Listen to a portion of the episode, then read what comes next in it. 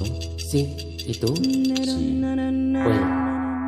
Hola, hola, ¿cómo estás? Hola. Poética Sonora.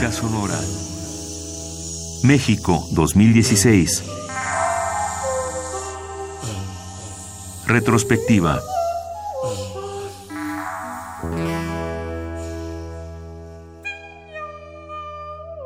Susana González Actories coordinadora y responsable de archivo de Poética Sonora.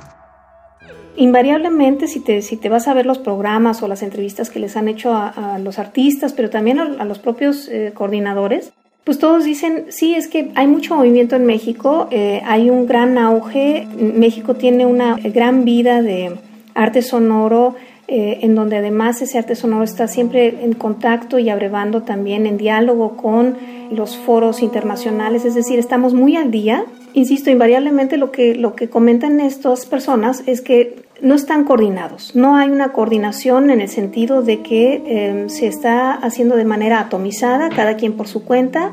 Los propios artistas, claro que saben que están en el circuito, ¿no? Finalmente te vas encontrando también, cuando estás haciendo el levantamiento, te vas encontrando las mismas eh, personas, los mismos nombres en los distintos foros. Pero eso no significa que haya una especie de red a partir de la cual se pueda mapear cómo es que se han movido estos, estos agentes, cómo es que están generando también un eh, acervo, y es lo que nos interesa en particular, el archivo sonoro de, de todas estas manifestaciones, como un banco pues que puede ser tremendamente rico, ¿no? Entonces yo creo que ahí es donde, donde está la misión y donde todo el mundo la, la está echando en falta, que tiene que existir para también poder ser estudiada, ¿no?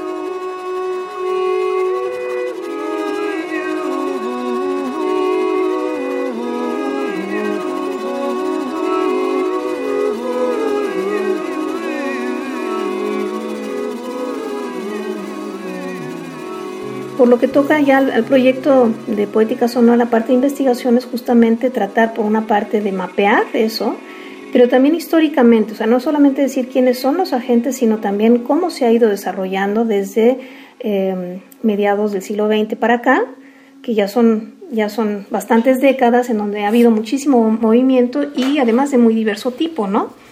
Em, en donde también se han cruzado las disciplinas, en donde se han alimentado y sin embargo también lo que hemos vuelto a notar es que se trabaja muy disciplinariamente, ¿no?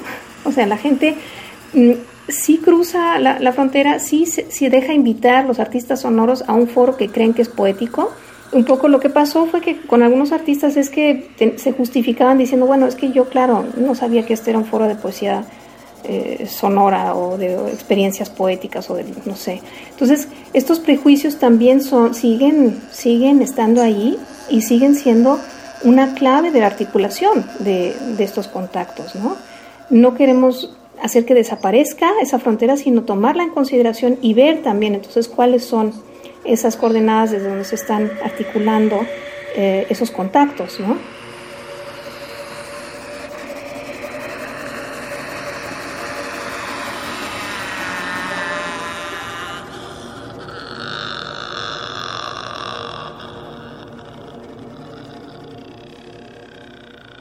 Hemos estado jugando con la idea de, una poética sonora que empieza en las prácticas más, digamos, estables o establecidas de una lectura poética, ¿no? Una lectura de poesía, la articulación sonora de la voz al momento de leer la poesía.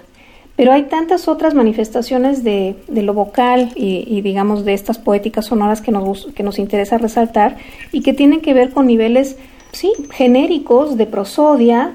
No es lo mismo leer un texto en voz alta que recitar ese mismo texto en voz alta, que rapearlo, que generar una improvisación que contenga el mismo contenido de ese texto.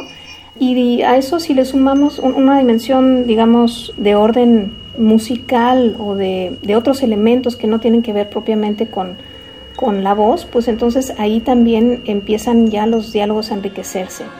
Susana González Actories, coordinadora y responsable de archivo de Poética Sonora. ¿Estás listo? Sí. ¿Y tú? Sí. Bueno. Hola. Poética Sonora. México 2016. Retrospectiva.